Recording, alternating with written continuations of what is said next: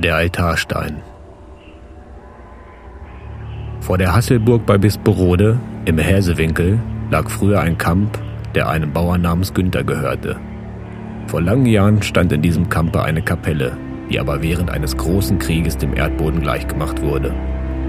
Nur der große Altarstein blieb liegen und erinnerte allein noch an das ehemalige Kirchlein.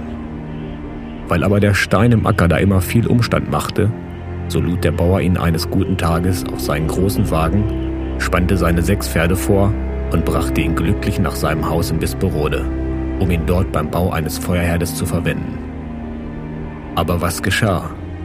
Alle sechs Pferde wurden plötzlich blind, und als die Betglocke im Ort schlug, rührte sich der Stein und zitterte vernehmlich, bis der letzte Glockenschlag verklungen war.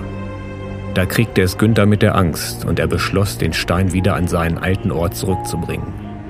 Weil er aber nur vier Pferde bei der Hand hatte, so zog er mit diesen los und brachte den Stein wieder nach dem Häsekenwinkel. Kaum war er aber da abgeladen, als die vier Pferde wieder sehend wurden, die beiden anderen aber blieben blind.